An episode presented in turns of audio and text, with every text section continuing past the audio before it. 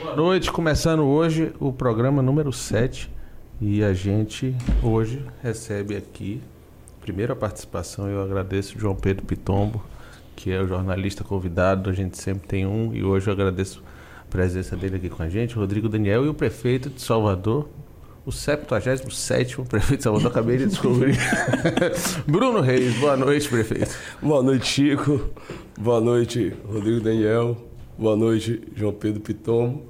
A gente falava aqui, né, que era o programa de número 7, e esse número 7 me persegue a vida toda, né? Então eu nasci 17 de 5 de 77. Meu nome, como a primeira letra é B, sempre era o número 7 na ordem de chamada da escola. É, sou o prefeito de número 77 da cidade de Salvador. Venho aqui no programa hoje de número 7, número no 7. dia 27 de março. E não foi combinado. não é. foi combinado. Prefeito, você já superou a crise por causa de Anitta no carnaval? Crise? Eu imagino que você tomou uma puxada de orelha dentro de casa, não? Pelo contrário, a gente levou na brincadeira. Quando elogiou o prefeito, elogiou a cidade. Ali contribuiu para eu ganhar muitos seguidores. Ganhei, Chico, João e, e, e, Rodrigo, ganhei 25 mil seguidores de um Imagina. dia para o outro. Eu falo, pô, eu tenho 25 anos de vida pública, né? Aí construímos o centro de convenções, na época eu era secretário, né? Já entreguei tantas escolas, tantas obras importantes na cidade de trechos de orla, distribuímos é, 106 mil tablets para as crianças. E aí a Anitta fala, né? Uma uma brincadeira que ela fez. Né? E a gente tá, fica por 24 horas com a matéria mais lida dos principais sites do Brasil. Então tudo isso é bom, contribuiu para a gente fazer o melhor carnaval de todos os tempos. Né? Esse carnaval realmente foi um carnaval depois de dois anos aí de pandemia e você deu um certo azar, né? Porque é, o prefeito tem, e você teve esse contato esse ano com, com o povo e com o carnaval, é uma coisa muito importante no calendário, né? É, seu pai me falava isso, né? Que quando ele era prefeito, a parte que ele mais gostava era as festas religiosas, as procissões, que ele ia todas, né? Do carnaval, das festas de largo. E aí a gente brinca, né? Eu acabei ficando mais com o ônus do que com o bônus. Porque dois anos como prefeito. Eu só consegui realizar o Festival da Virada agora, no início do terceiro ano. É, carnaval também, mas graças a Deus foi um verão como um todo, um verdadeiro sucesso. A cidade ainda hoje recebe muitos turistas, visitantes. É impressionante ali e o trabalho no centro da cidade. a volta do carnaval e um carnaval... É, na verdade é, é um momento que vive a cidade, né, Chico? Né? É, a cidade vai fazer 474 anos quarta-feira, mas eu acho que ela está vivendo o melhor momento de toda a sua história, não é porque eu sou prefeito não, mas a cidade voltou a ser um dos principais destinos turísticos do Brasil, voltou a ser desejada por todos. Eu vejo isso quando eu vou em Brasília, a gente fala de Salvador, a forma que as pessoas nos recebem, né? Se chega, muda o semblante, o astral, quando você se identifica desde a recepção ali para subir, para ir para audiência no ministério, quando você entra e que é recebido pela secretária, depois pelos assessores dos ministros, pelos ministros, todo mundo falando de Salvador, dizendo que quer vir a Salvador. Então, realmente, a cidade né, conseguiu se reposicionar. É, todo mundo que vem a Salvador sai falando bem. Isso é muito importante para principalmente para a nossa economia. A gente sabe a capacidade que esse setor de serviços e o carro-chefe é o turismo tem para gerar empregos, para gerar oportunidades. Essas grandes festas, elas são importantes para promover a nossa cidade. Então, na semana do Festival da Virada, só se falava em Salvador. No Carnaval, foram 2.700 matérias, né? entre telejornais, é, jornais impressos, sites, rádios, falando do Carnaval de Salvador. Essa semana, novamente com o aniversário da cidade, nós vamos estar nas manchetes aí, é, nacionais, inclusive o evento de domingo, um grande show para comemorar e encerrar o Festival da Cidade. Terá cobertura nacional de uma das emissoras de TV que tem mais audiência no Brasil. Imagina ele no domingo, meia hora, no horário nobre. Qual é a emissora? Pode é, falar, Rede Globo, não tem isso não, Rede Globo. É, não é concorrente Aqui não. Aqui a né? gente fala de mesmo que seja, não tem negócio de esconder nome, isso então, é muito... ali às 19h40, às 8h10, depois é do. Domingão do Hulk, antes do Fantástico. Pro Brasil inteiro? Pro Brasil inteiro. Incrível. Com chamadas durante a semana muito bom. pro show, com flashes no Domingão do Hulk, com flashes no Fantástico e depois a Globoplay vai transmitir o show todo e a Multishow ao vivo. Né? E o importante, isso sem nenhum custo para a cidade. Assim, né? é, por isso, a Globo está montando toda uma estrutura aqui para transmitir para todo o Brasil. E é um show com muitos artistas aí. Com Ivete Sangalo, um show produzido por ela, um show cantando a nossa cidade, as músicas em homenagem à nossa cidade, com Caetano e Gilberto Gil e Lued Luna. Enfim, é, isso é muito importante para a nossa sociedade. E aí, esse momento que Salvador vive, fruto desse trabalho que foi realizado nos últimos anos, né, onde né, não tínhamos um aeroporto e hoje temos um dos melhores aeroportos do Brasil, o centro de convenções bombando, é impressionante. É, ano passado teve encontro da magistratura, encontro da OAB, dos jovens advogados, é, diversos congressos de medicina. Esse ano já teve do Tribunal de Contas, aqui na Bahia, vai ter é, do Ministério Público, os principais é, congressos, as pessoas disputando para vir para Salvador, então isso estimula o turismo de negócio. Uma cidade bem cuidada, com a zeladoria em dia, 100% iluminada em LED, né, com seus trechos de orla. É, o último que falta aqui da Orla Atlântica para recuperar, que é Praia do Flamengo, nós vamos iniciar semana que vem, porque a agenda dessa semana está intensa. Então a gente vai dar ordem de serviço, mas vamos lá fazer o ato semana que vem. É, na orla da Bahia de Todos os Santos, faltam pequenos trechos que nós já temos projetos prontos e vamos concluir até o final do mandato. Então, muito importante, nós sabemos a importância do turismo de sol e praia para a nossa cidade, né? com equipamentos que nós criamos que segura o turista mais tempo em Salvador. Foi assim com a Casa de Jorge Amado, com a Casa do Carnaval, com o Museu da Música. Né? com os museus de Caribé e Verger. Vamos aí entregar o arquivo, o Museu da Cidade, vem escola de artes, casa de espetáculos. Enfim, é uma cidade que né, né tem esse caldeirão cultural, tem esse, é, esse rico patrimônio artístico, uma história né, belíssima. Nós somos a primeira capital do Brasil. Então, esse conjunto de ativos, a gente trabalhando muito bem, somando aí a, a nossa negritude, a capital afro é, das Américas, né? Então, graças a Deus, Salvador está vivendo esse bom momento. Eu estou tendo essa dádiva, a honra de Deus de poder ser prefeito, de contribuir, deixar aí é, a minha colaboração para ter uma cidade cada vez melhor. Então, Antes de, de passar a palavra aqui para João Pedro e para Rodrigo, eu queria logo perguntar, no segundo turno, eu imagino que no primeiro turno você tenha votado em Ciro, já que Ana Paula era vice, né? Agora, e no segundo turno, prefeito, você votou em quem? Veja, nós sempre tivemos aqui dificuldade de votar no candidato do PT por conta das divergências locais. Né? Então, a gente, essa disputa aqui acabou sempre dificultando as alianças e, e, e, isso leva naturalmente a gente ter uma outra alternativa que não a do PT. Mas é, torço pelo sucesso do governo Lula o que eu puder fazer para ajudar. Então é, você não votou em Lula, você votou em eu, Bolsonaro? Eu tenho ido a Brasília, dado as minhas, as minhas contribuições.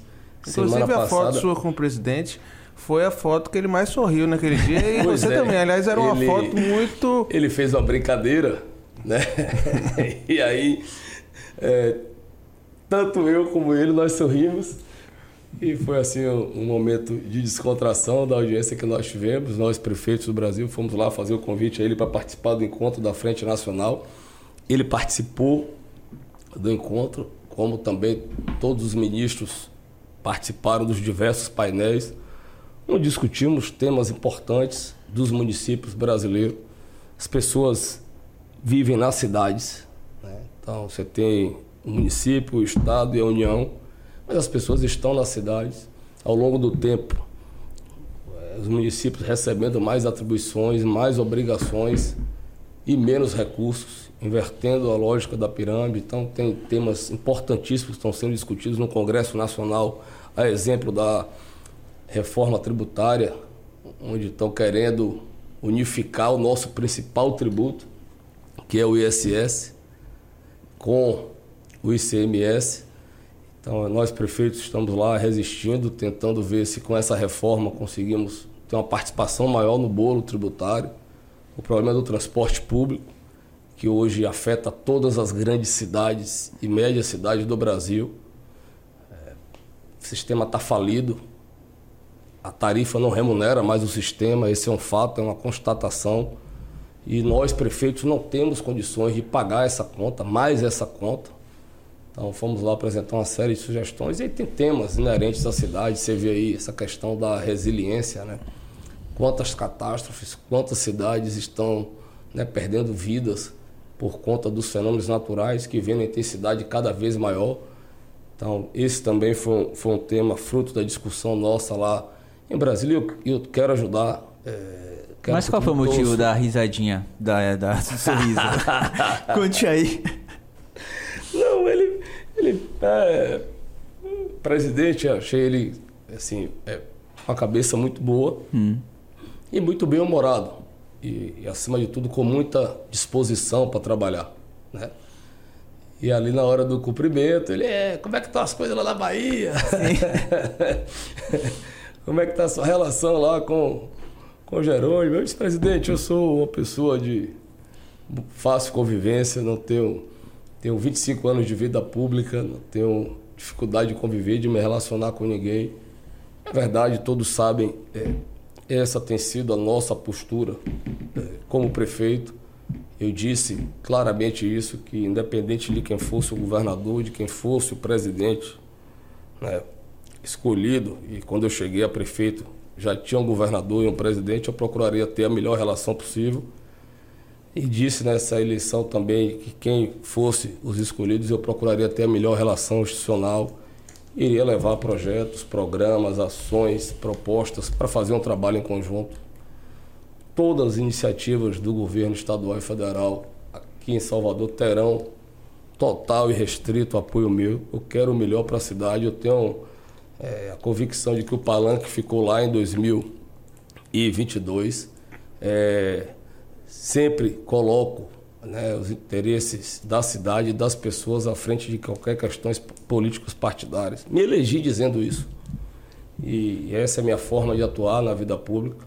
Fui deputado de oposição né, por seis anos, um dos deputados mais aguerridos da oposição, que pode procurar aí Chico, João, é, algum discurso meu é, falando de qualquer pessoa que vocês não vão achar não faço política contra as pessoas, eu faço política é, diante dos fatos, me posicionando, cobrando, questionando. E é esse o papel né, de quem é, as urnas colocou lá atrás como oposição, que já é um papel diferente do meu como prefeito, que é governar, Agora, que é fazer entregas, que é resultado.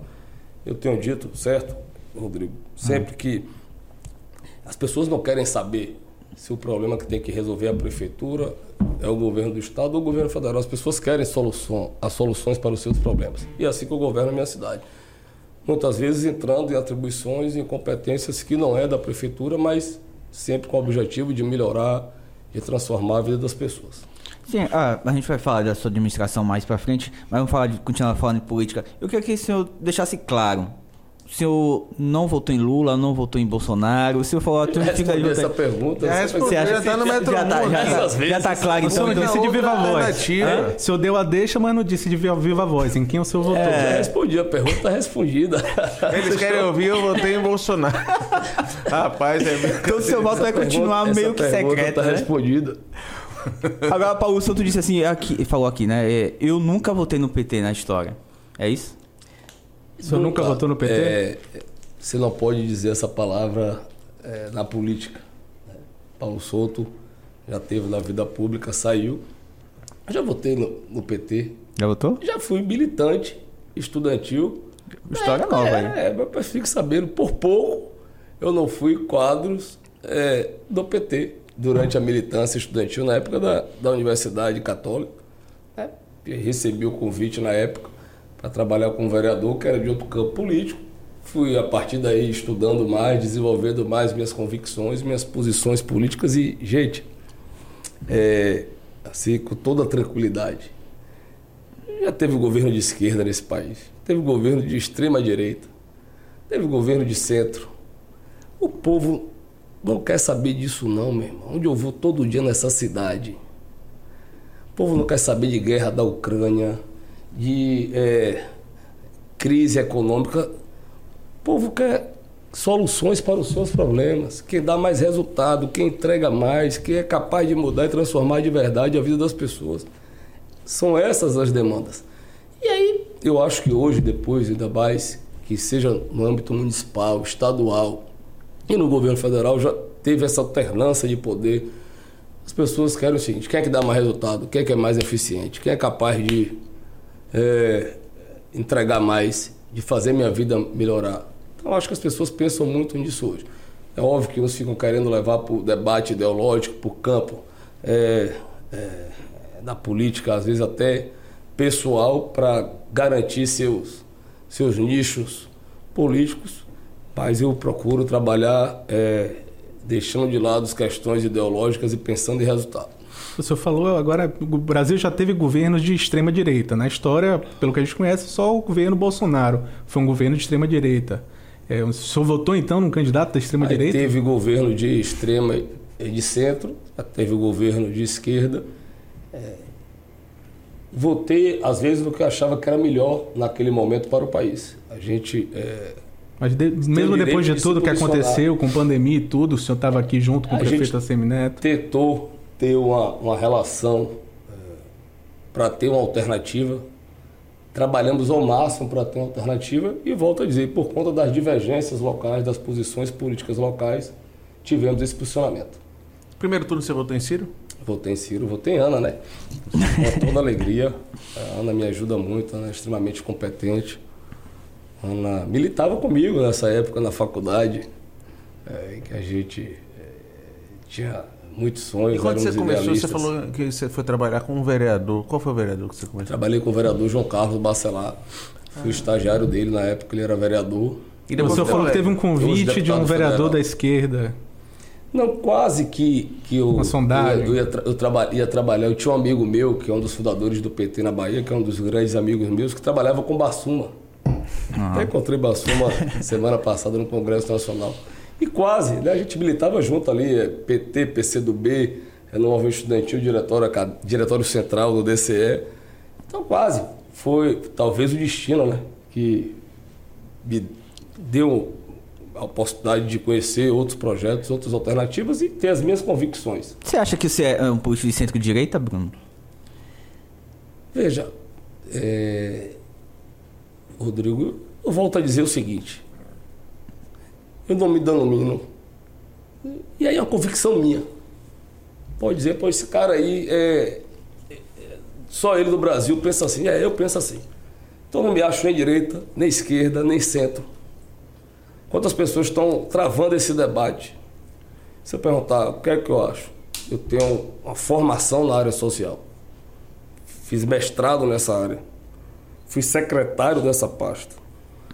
Realizei o trabalho da minha vida, então tenho um forte compromisso com o social.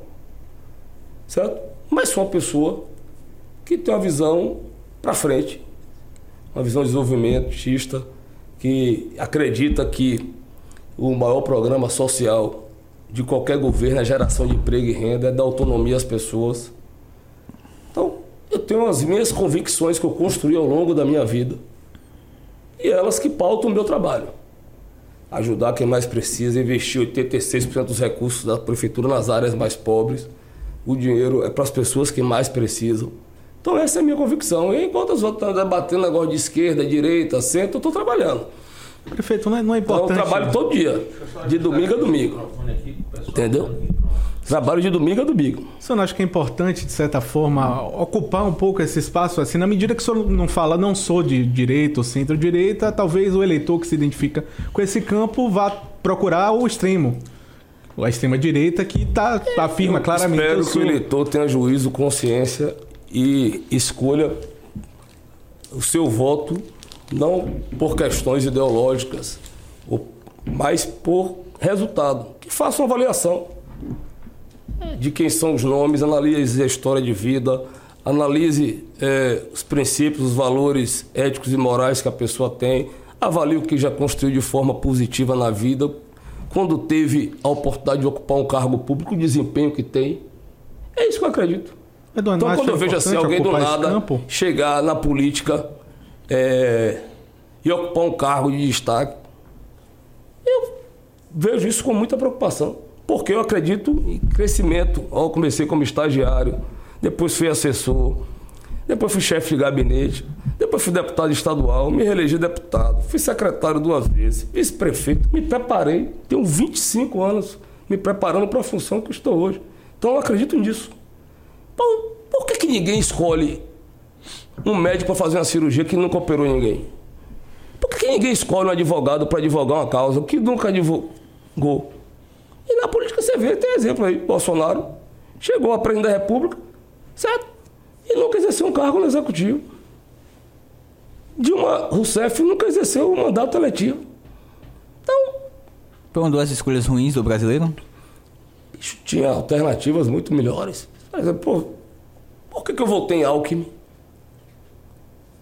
o cara começou como vereador, foi prefeito de Pindamonhangaba, deputado estadual, deputado federal, vice-governador, governador quatro vezes de São Paulo, o maior orçamento do país depois da União.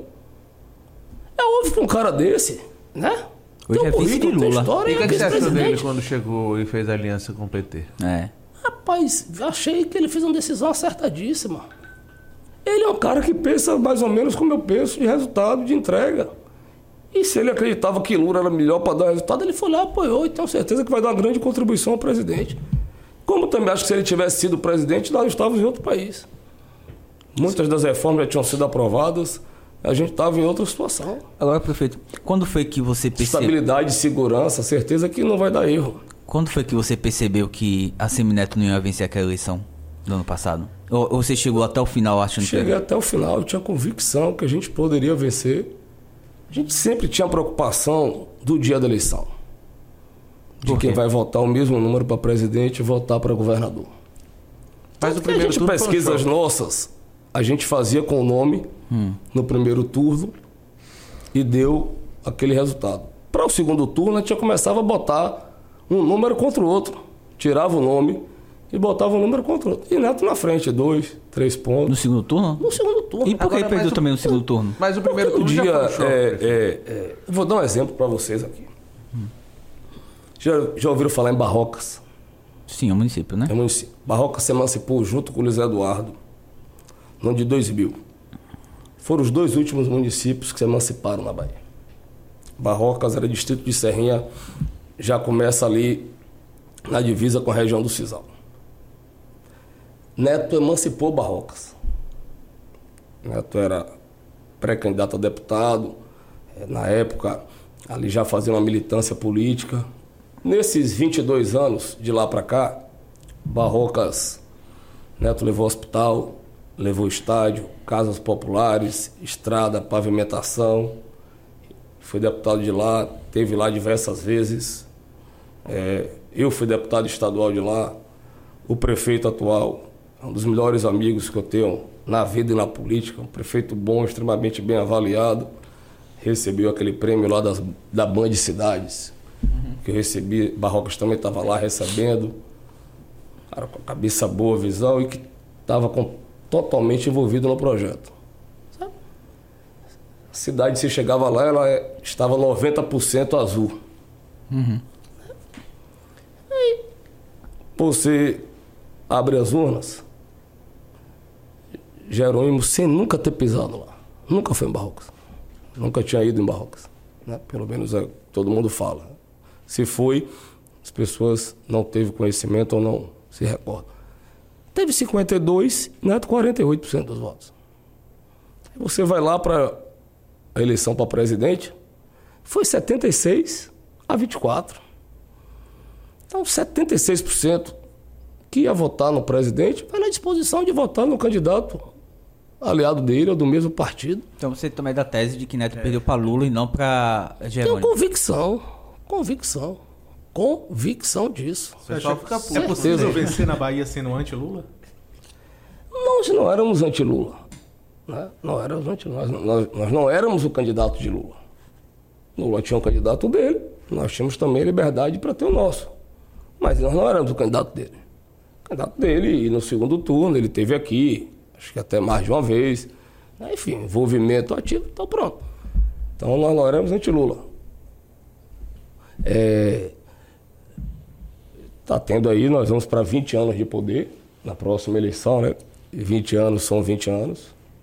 É evidente, o Estado tem problemas claros. E os dois maiores é segurança e regulação. É, não sou líder da oposição, não é esse o meu papel. O meu papel é governar a cidade de Salvador. Porém, nós não podemos deixar de reconhecer que esse é um problema das pessoas diariamente nas rádios. É, o problema da segurança e de regulação, a coisa mais comum. João é, e eu ouço as rádios diariamente de manhã quando eu estou me deslocando no carro. As pessoas entrando fazendo apelo por regulação e a gente está vendo aí os casos de segurança, né, onde as pessoas não. É, é, enfim, está nessa situação que está. Então, efetivamente, em 2026, com esses problemas se agravando, depois de 20 anos de poder, tudo pode acontecer. Inclusive, União Brasil ser base de Lula em 26? Não está definido isso, tem muita água a passar por debaixo da ponte. Ninguém sabe é, como será o governo, de que forma o governo vai se posicionar com temas principais, como a reforma tributária, é um exemplo disso, é, para a gente ter condições de apoiar ou não. Então, é cedo para falar em relação a 26. O que eu posso lhe garantir é que União, como foi assim com os democratas, como foi assim lá no PFL, votou todas as matérias que nós considerávamos que eram importantes para o país. Nós apoiamos é, uma mini reforma tributária que Dilma fez. No início lá de Lula também. Nós não fazemos oposição do quanto pior melhor, oposição contra esse ou aquele partido nós fazemos uma oposição a favor das pessoas do que é melhor para o país. Então, independente do partido ter lá ministros que né, foram indicados pela bancada do Senado ou pela bancada da Câmara, ou que foi escolha do presidente, né, a gente é, votaria e vamos votar, e, e, e, essa é a minha orientação, e tenho certeza que Neto também pensa dessa forma, do que for bom para o país. Nós não vamos torcer para o pior. Nós fazemos política dessa forma. Acho que o país né, vive uma grande crise econômica e social. Esse é um fato. Quando você olha os números de pessoas que estão recebendo o Bolsa Família, aqui em Salvador nós saímos de 190 mil famílias para 307 mil. Essa foi a folha do mês de março. São 117 mil pessoas a mais, um aumento de 60%. Isso mostra as consequências que a pandemia deixou, a grave crise social. Nós queremos ajudar o país a virar essa página e, sem sombra de dúvidas, poder ter um país que está uma reforma tributária. Somos a favor da reforma, vamos aprovar, é óbvio. Os municípios não podem perder mais receita, não podem perder sua autonomia, mas tenho certeza que a gente vai debater, vai discutir, vamos chegar a um termo e vai ter o nosso apoio, porque é importante para o país, para o país se desenvolver, ter mais competitividade.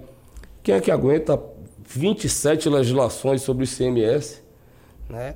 É, se tributa no destino, na origem, faz a compensação. É, isso dificulta qualquer investidor. A gente está vendo aí o surgimento de muitos fundos. É, os fundos querem investir onde tem estabilidade jurídica, onde tem segurança jurídica. Então, nós somos a favor disso. Nós acreditamos que o crescimento econômico é que vai ajudar a, a resolver é, boa parte dos problemas do país. Então terá todas as matérias é, que forem boas para o país, nosso apoio, como também teremos liberdade, autonomia e independência para nos posicionar naquilo que for contra. Prefeito, é, na semana passada, a ex-primeira-dama Fátima Mendonça esteve aqui e disse que a CM Neto errou muito na eleição. Primeiro, eu quero saber se você concorda que ele errou, e segundo, é, naquele episódio que ficou conhecido como afroconveniente, se você acha é, que ele demorou ou que a resposta não foi acertada ali naquele momento. Chico, toda campanha você teve a oportunidade de por, trabalhar por último na campanha do presidente Lula. Tem erros e acertos. Todas. Todas que eu participei na minha vida, e olha que nesses 25 anos de vida pública, se você considerar que tem eleição a cada dois anos, já são. É uma loucura. então, é, é, é mas não foi isso que comprometeu o mérito, esse ou aquele fato isolado. Né? Foi. Um grande exemplo disso aqui em Salvador. Né? Teve 65% dos votos aqui em Salvador. Então as pessoas consideraram que o tema mais importante era é, a, o que ele poderia fazer no enfrentamento à segurança, à saúde, é, é, o desempenho que ele teve como prefeito, o desempenho que ele poderia governar, que qualquer outro tema, certo? É, aí tem. Quando se ganha a eleição, tudo deu certo. Quando eu já estou nisso há muito tempo. meu amigo, eu já conheço. Quando o cara ganha a eleição, foi eu que ganhei. Eu sou bom, que eu sou retado. Quando perde, a culpa é de alguém. Eu já vi isso na política milhares de vezes. Milhares de exemplos. Já vi gente se transformar é, do dia que ganhou para o outro dia seguinte. Certo? Eu já vi tudo nessa política. Comecei muito cedo, ainda vou já disse ao seu pai que ainda vou fazer um programa com ele só para contar as histórias políticas da Bahia. Tá certo? Então, tiveram erros naturais que toda a campanha teve, como tiveram muitos acertos, mas não foi isso que comprometeu o mérito da eleição. A gente sempre teve a preocupação com o dia da eleição, com o desempenho é, do candidato a presidente. É uma eleição casada com a eleição estadual, a eleição municipal é completamente diferente com a eleição sozinha, isolada. Veja o que aconteceu no Nordeste, gente. No Piauí, o Silvio Costa ia ganhar a eleição no primeiro turno, nosso partido perdeu, foi no primeiro. No Ceará, teve uma briga lá, no dia da convenção pegaram um candidato do PT, no estado que Ciro é forte, era candidato a presidente, né? É, tinha lá o, o, o, Roberto Cláudio, que foi ex-prefeito de Fortaleza, que fez um grande trabalho. Apoiado por Ciro. Ei? Apoiado por Ciro. Apoiado por Ciro. Que tem força lá também. Que tinha um prefeito da capital Perdeu. apoiando. Ficou em terceiro lugar na capital. O candidato do PT da convenção para eleição ganhou no primeiro turno. E aí você faz uma, uma, uma análise pelo Nordeste, né? E outros estados também, não é só no Nordeste não, onde, onde candidato a presidente tinha força e que influenciou na eleição estadual. Acabou puxando o candidato a Agora, estadual. no primeiro turno, a gente acompanhou todas as pesquisas, davam uma vantagem enorme a ACM Neto. E houve ali no resultado uma frustração. É, eu acho até que o segundo turno o resultado é de reação. Eu acho que teve uma reação e uma queda na campanha de Jerônimo, mas não teve um baque ali, porque até ali se dava como não tinha ninguém cogitando a possibilidade de que, no máximo, Neto chegava na frente se não vencesse no primeiro turno. Amigo, para levantar o ânimo daquela tropa ali na semana Foi seguinte difícil, da né? eleição, né? haja disposição, mas levantamos. É natural quando você tem a expectativa de um resultado e ele não acontece, que haja uma frustração, haja uma decepção. Então, isso gerou né, no grupo como um todo né, um desânimo. Mas aí, meu amigo, é um dia após o outro. Segunda, na terça, na quinta já fizemos um grande evento. Acha... Trouxemos todo mundo aqui, estimulamos a tropa, fomos para cima. Nós fizemos aquela caminhada no centro da cidade, a maior caminhada da história de Salvador política. É, todo mundo achava que realmente tínhamos chance. Nós tínhamos pesquisas, como eu disse aqui, inclusive com o número. No segundo né? turno cresceu. Cresceu. É, é, é. Mas eu sempre soube, eu sempre eu tive muita preocupação. Um candidato a presidente que passa de 70% no Estado, ele acaba influenciando de forma decisivamente a favor do seu candidato. Mas ainda mais que a... do mesmo partido com o mesmo número. Que as pesquisas atrapalharam a campanha de Neto? No sentido de que a, pô, tá mostrando uma vantagem tão grande que Rapaz, pode ter o... relaxado em algum momento. O Rodrigo, é, Neto é um cara focado, determinado. É, nenhum candidato na história da Bahia trabalhou tanto para ser governador como ele. É, eu digo isso porque eu sou testemunha viva disso. Quando a gente começou a trabalhar juntos, nós tínhamos apenas 20 anos. Qual jovem de 20 anos que abre mão é, da sua vida pessoal, familiar, para viajar no final de semana 5, 6 mil quilômetros de carro, como a gente viajava? Para ir inaugurar, é, naquela época, o programa Luz do Campo, eletrificação rural nos distritos mais distantes do centro das cidades. Eu lembro que a gente, menino, chegou em São Gabriel, foi no distrito de Manga para inaugurar a eletrificação. Foi lá que eu conheci aquela dupla Tony e Ju, lembra? Imagine isso há 20 anos atrás, né? E aí foi assim no desempenho dele como deputado no Congresso Nacional, sempre procurando ser destaque, estar tá entre os melhores. Depois como prefeito, Desde o dia que ele me passou a prefeitura, primeiro de janeiro, ele começou a campanha dele para governador, focou nisso, viajou esse estado todo, né? é, percorreu, foi o, maior, foi o candidato que mais viajou em uma pré-campanha e campanha, estudou, conhecia profundamente o estado, os seus problemas, mas, meu amigo, às vezes o seu tempo, o tempo das coisas não é o tempo de Deus. Né? Tudo tem sua hora. Então o Neto não perdeu, deixou de ganhar. Ele não era governador, ele, né? É, nós não tínhamos o governo, estávamos tentando apresentar um projeto alternativo para o Estado, como nós temos aqui Mas ali em Salvador. o Neto contou com a ajuda do avô e, e, teria sido eleito ali. O avô foi parte importante na eleição. Na primeira eleição dele? Na primeira eleição dele. Ele tinha um nome e o próprio avô dizia isso, que ele é, não esperava o voto chegar ele ia atrás do voto. Eu lembro também nessa primeira eleição dele, uma vez nós fomos em Cândido Salles, fica na divisa da Bahia com Minas, no sudoeste da Bahia. Imagine, rodar todos os distritos, indo ver a realidade das pessoas, conhecer os problemas, né? É, se comprometer em, em, em, melhorar a vida das pessoas, mas principalmente conhecer é, o seu estado, conhecer a realidade das pessoas. Então, efetivamente, não tinha nessa eleição um candidato que merecesse mais, que tivesse trabalhado mais para ser governador uma vida toda, como ela trabalhou, mas na política talvez seja a única profissão, porque é, é, é, até no futebol, que às vezes tem um componente sorte, né? na minha opinião, óbvio que as pessoas têm outra opinião, o melhor é, às vezes não vence e não venceu. É continuar o trabalho, as urnas o colocou como oposição, é estar tá se posicionando diante dos fatos, é fazendo as cobranças, é fazer o papel que um líder de oposição tem que ter. Eu tenho certeza que ele irá fazer com toda a competência, Agora, como sempre fez, por onde passou, nos cargos que ocupou. me disse certa feita que enquanto Lula estiver vivo, a oposição não ganha na Bahia. Você acha isso, Bruno?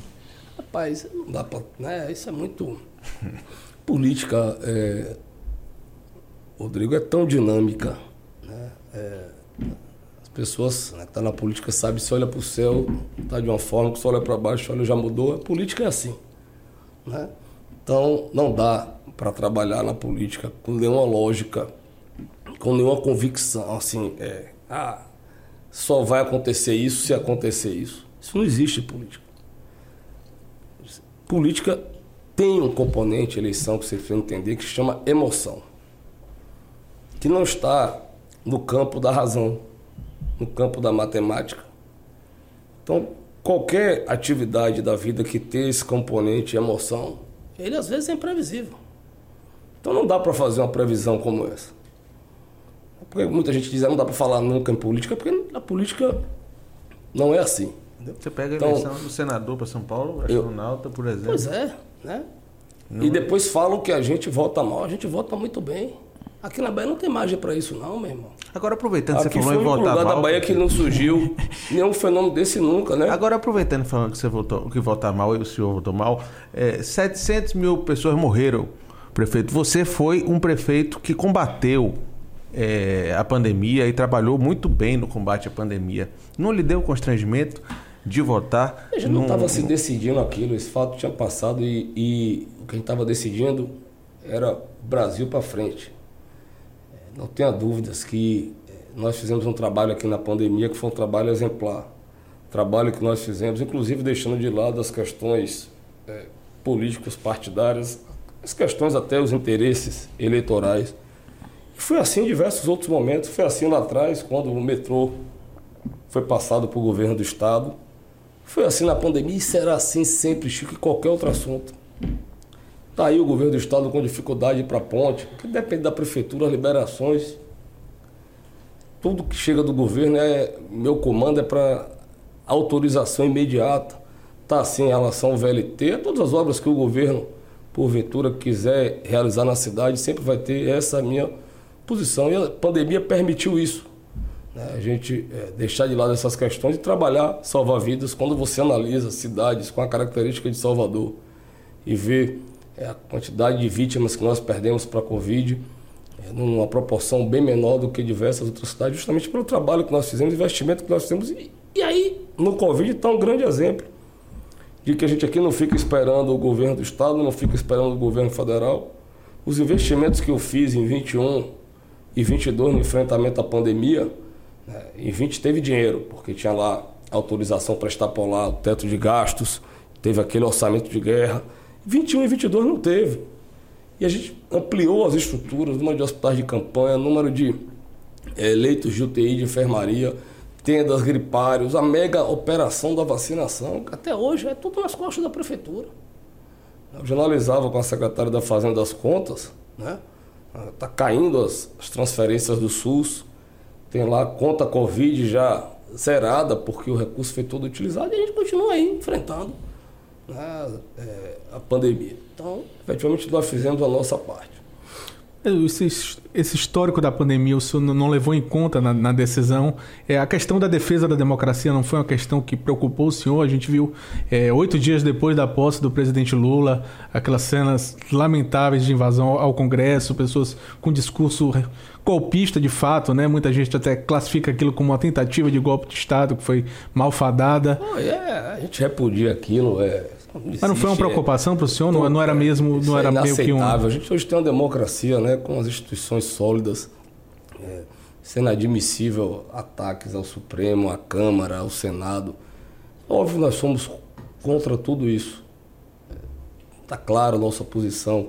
Sempre criticamos diversas vezes o ex-presidente, diversas vezes, não foi nenhuma, nem duas, nem três, não.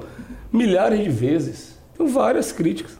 Agora não tinha como ter uma relação política com o, o atual governo, tendo claro as preferências dele aqui, a relação que a gente entende. E cabe respeitar, é natural, todo mundo tem as suas preferências. O atual presidente tinha as preferências dele aqui naquela eleição, atuou, é, não abriu em nenhum momento possibilidade de diálogo e nós seguimos nosso caminho. E agora essa relação vai continuar não existindo com o novo governo em relação a, a cargos? A gente vê uma movimentação, né? O presidente afirmou por diversas vezes, até na própria campanha, entrevista que deu aqui na metrópole, que independente de quem fosse o governador, disse isso lá na, no evento da frente dos prefeitos. Eu não pergunto ao prefeito qual é a religião dele, qual é o time de futebol que ele torce ou para qual partido ele está afiliado.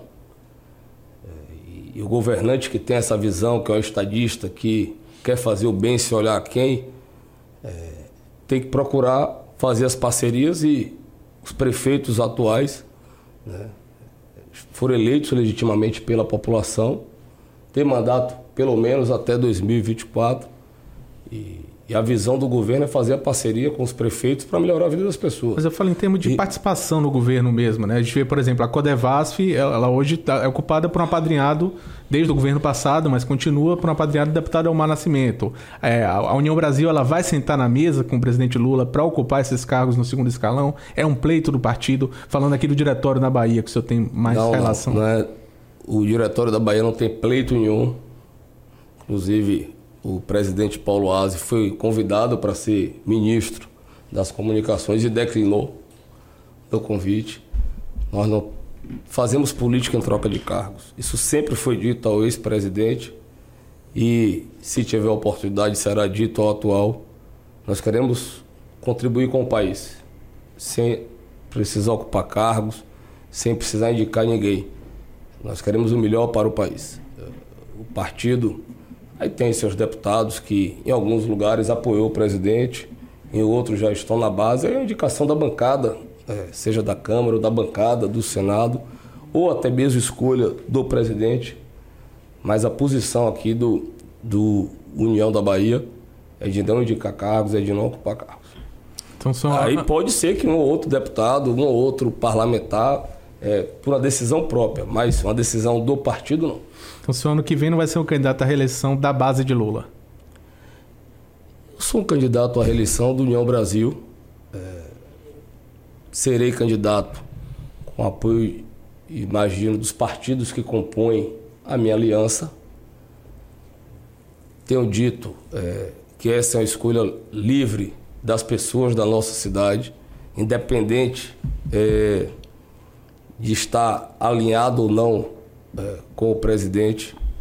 O que eu venho dizendo aqui desde o início da minha entrevista é que eu me preocupo com resultados, com entregas muito provavelmente, apesar do meu partido ser da base, hoje lá tem está apoiando o presidente, ele terá um outro candidato aqui, tem as relações dele e, e me cabe respeitar. Agora, prefeito, uh, logo depois da eleição, o senhor chegou para a Semineto e falou que se ele não quiser, se ele quisesse retornar à prefeitura, o senhor abria espaço para ele? Nunca essa teve essa conversa. Rapaz, é, essa Você foi que você tirou isso? Que o senhor chegou para ele e falou assim: ah, se o senhor quiser, não, eu abro espaço para você. Então o senhor é o candidato à reeleição do grupo. Nunca houve essa conversa com o Neto, entre eu e Neto. Hum. É, eu e Neto, nós temos, antes da relação política, uma relação de amizade. Estamos unidos pelo único propósito, que é o propósito da vida pública conversamos sobre tudo na vida, mas essa conversa nunca existiu. Desde sempre, o Neto sempre se colocou, é, depois da eleição, que não tem pretensão, desejo. É, é, óbvio que ser prefeito de Salvador é uma dádiva de Deus, como eu disse aqui, mas não tem pretensão, desejo nenhum de voltar a disputar Sim, a eleição. O candidato à reeleição, então, do grupo, né? E você fez toda a força durante a campanha aí do, do, de ACM Neto para o governo e apoiou de uma forma é, que muitas vezes a gente viu quem recebeu apoio chegar no cargo não ter a participação que você teve, prefeito.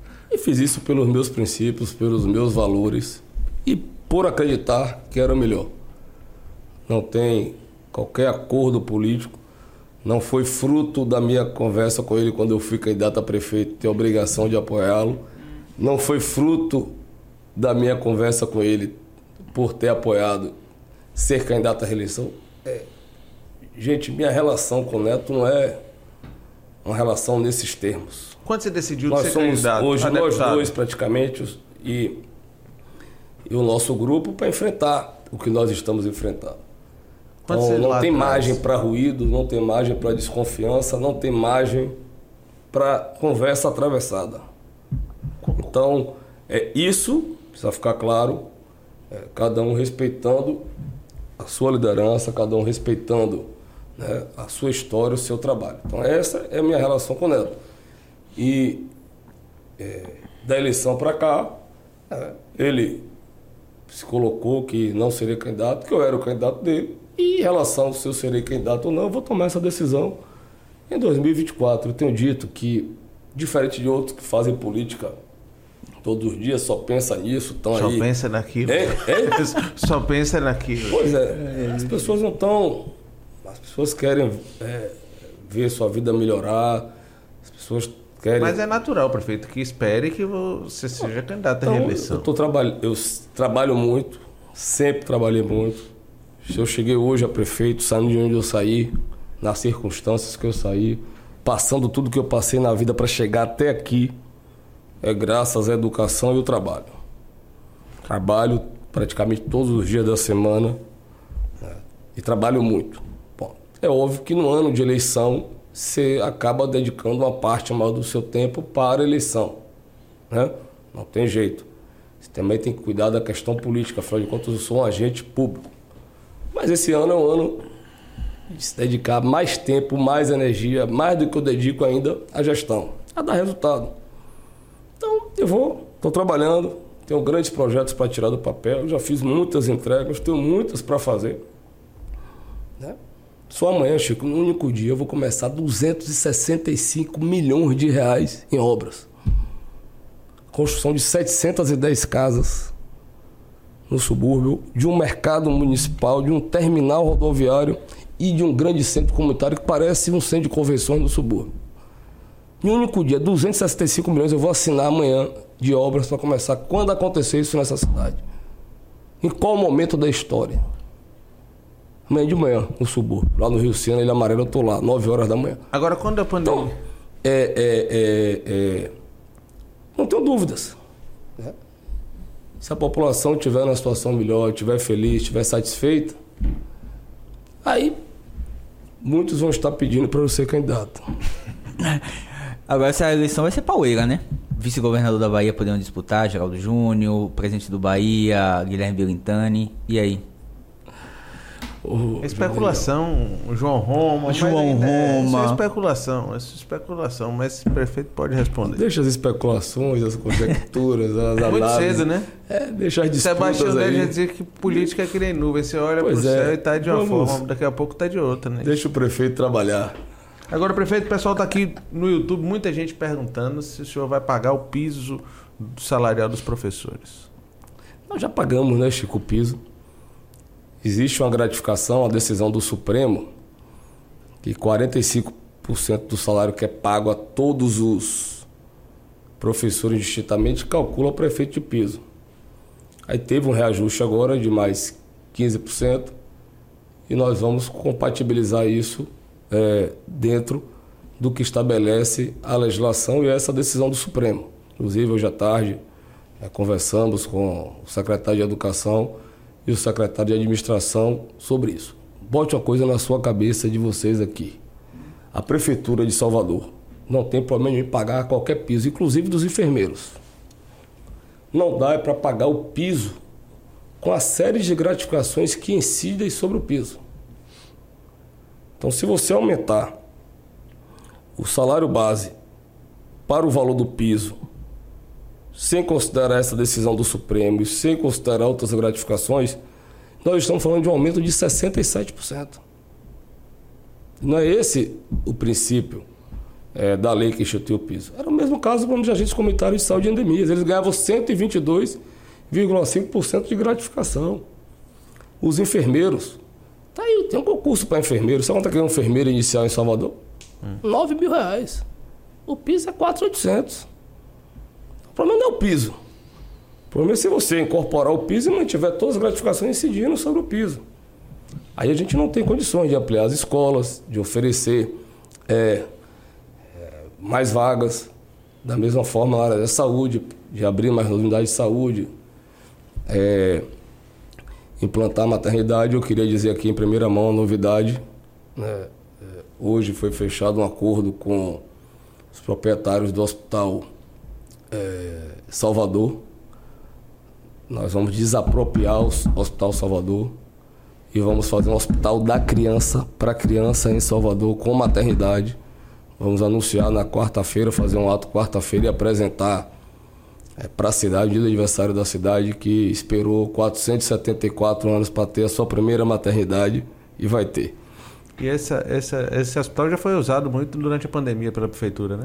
Foi usado nós em dois momentos. Em um, nós fizemos um chamamento e o grupo que estava operando se credenciou. E no segundo momento, nós realizamos a requisição administrativa do hospital. Então, é, é, foi usado tanto em 20 como em 21 e ajudou no enfrentamento da pandemia. Nós vamos fazer o retrofit do hospital, vamos ter que fazer obras na parte hidráulica, na parte é, toda elétrica, na parte de ar-condicionado. E vai ser, sem sombra de dúvidas, aí, é, um dos hospitais, hospital da criança mais bonito do Brasil. E esse, esse uh, projeto de construir um túnel de pedestre na cidade, prefeito, como é que está isso? Vai sair mesmo do papel? Veja, nós tínhamos um projeto básico e aí nós realizamos uma licitação para contratar o projeto executivo. O projeto executivo é que vai trazer é, a resposta sobre a certeza da viabilidade técnica, inclusive definindo o valor. Que a gente fica vendo na imprensa é um bocado de coisa. Tal. 300 milhões, é, aí depois sabe falar se é 120 isso. milhões. É, depende aí. do projeto executivo. Tal. O fato é que, para vocês entenderem, é ali do Campo da Pólvora, com a saída na Barroquinha, que vai revitalizar toda a Barroquinha, porque nós vamos estar levando o metrô para a Barroquinha, que terá uma escada rolante que vai levar para o Pelourinho, então vai facilitar a chegada dos visitantes ao Pelourinho, é muito importante para o centro histórico, e que vai ter a saída no pé da ladeira da montanha, levando o metrô para o comércio. Então essa obra ela vai resgatar duas áreas que a prefeitura tem feito um esforço grande, em especial no comércio antigo. Já investimos lá mais de 800 milhões de reais em diversos equipamentos. Estamos investindo agora no novo mercado modelo, fazendo agora a Rua da Conceição. Tem lá o arquivo e o Museu da Cidade para entregar. Já começamos as obras da Casa de Espetáculo e da Escola de Artes. Mas, efetivamente, a gente não acha e não vê a chegada do privado acompanhando, levando para lá todas as secretarias da prefeitura. Temos alguns prédios para inaugurar agora nesse período do aniversário da cidade. E uma das grandes demandas daquela área é falta de estacionamento, a dificuldade que as pessoas têm de chegar e o metrô indo até lá resolveria. Então, não são grandes e túneis. A de segurança são túneis com esteiras rolantes. Hein? E a segurança dentro desses túneis? Não, é uma estação fechada, como tem a estação. Então a pessoa vai descer da estação do metrô e vai seguir é, é, passando pela catraca até chegar à saída do túnel. Como é assim, todos os metrôs, como é parte do metrô da cidade que é subterrânea, como é a é, estação mas aí você da lá para embaixo, como é a estação. Você chega no metrô de Paris, por exemplo, à noite, ou de Nova York, dependendo da estação que você entra, tem muito perigo de segurança e muita violência que acontece. Mas, Imagina aqui na nossa um trecho cidade pequeno, pobre, Chico, que você terá visibilidade do início ao fim e terá, e estará dentro, é, conectado com a, extra, com a estação, que é subterrânea já, do, do Campo da Pólvora.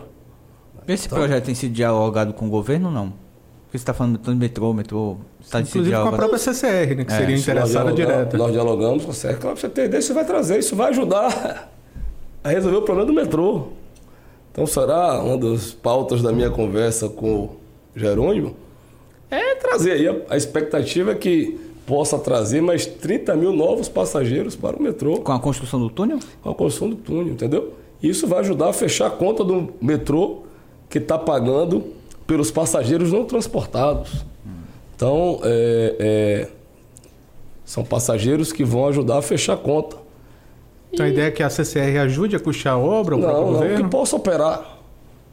Quem sabe possa operar, e se for desejo. E ser responsável da manutenção, porque... É, para dar manutenção. Que são esteiras rolantes, que é a coisa mais comum, gente. A gente vê hoje no aeroporto, você chega lá em Brasília, você vê essas esteiras rolantes, todos os aeroportos grandes hoje do Brasil. E Aqui em Salvador, é esteira rolante, Salvador, a pessoa pode ir andando, pode ir na esteira rolante. É, eu tenho, certeza, tenho convicção que a obra é importantíssima. Será é, por financiamento, mas efetivamente, nós contratamos o projeto executivo semana passada. E aí o projeto é que vai trazer todas essas respostas para a gente tomar a decisão se vamos levar à frente ou não. E tem perigo de virar a nova aí ponte é, de Itaparica? projeto desse é algo em torno de quatro a seis meses. É. Tem perigo de virar a nova ponte de Itaparica, esse projeto? Aí, Chico, quem pode falar sobre a ponte é o governo do Estado. É, mas o, o fato é que não é uma obra é, tão complexa, não é uma obra da dimensão da ponte. Efetivamente, a gente sabe que o maior problema da ponte, enfrentei, enfrento esse problema aqui nas obras do BRT, enfrentei do Mergulhão, enfrentei ali é, da duplicação da ponte Camaragipe do, do Shopping da Bahia, é o desequilíbrio da pandemia, né? efetivamente houve um aumento muito grande dos insumos né, que compõem a construção como um todo. E uma ponte é concreto e aço. E foram os dois insumos que mais aumentaram na pandemia. A expectativa era uma ponte, pelo que se fala da imprensa, que ainda não tem projeto executivo, tem projeto básico, era de 7 bi. E há quem diga que com a elaboração do projeto pudesse chegar a 11 bi. E isso, naturalmente, inviabilizou a equação que foi feita para o negócio ficar de pé, se sustentar. Cê, então, cê... o número de veículos que iam é, né, trafegar pela ponte Dio não era suficiente, mesmo com a contraprestação do Estado, para fechar a conta de um investimento de 11 bi. Você acredita que você, como gestor, que, que um dia sai, com, hoje com, a, com o presidente Lula, é possível Jerônimo tirar do papel? Ou... Eu acho, Chico, que essa é a grande oportunidade. Se eles não conseguirem tirar essa ponte do papel agora, porque eu não, conheço mais, os é? números mais é, de fora e pela minha experiência como gestor ainda mais, quando há um desequilíbrio desse, é, você vai precisar de recurso federal. Então, esse, né, essa licitação que foi feita para, esta, para este formato que estava aí, não contemplava investimento federal, ou seja, recursos do Orçamento Geral da União. E aí, diante desse aumento do desequilíbrio que houve da pandemia, tanto da ponte como do VLT, só há um caminho para equilibrar este contrato. É o governo federal colocar recursos. Porque tá... o Estado não tem a capacidade de investimento para sozinho fazer isso. E eles têm a oportunidade agora, né, com o governo federal aliado, de buscar esses recursos. E eu espero que tu, sou a favor. É, são obras importantíssimas para a nossa cidade. Da minha parte, que é que cabe a aprovação dos projetos, que é, é dar todo o apoio institucional, o apoio está dado.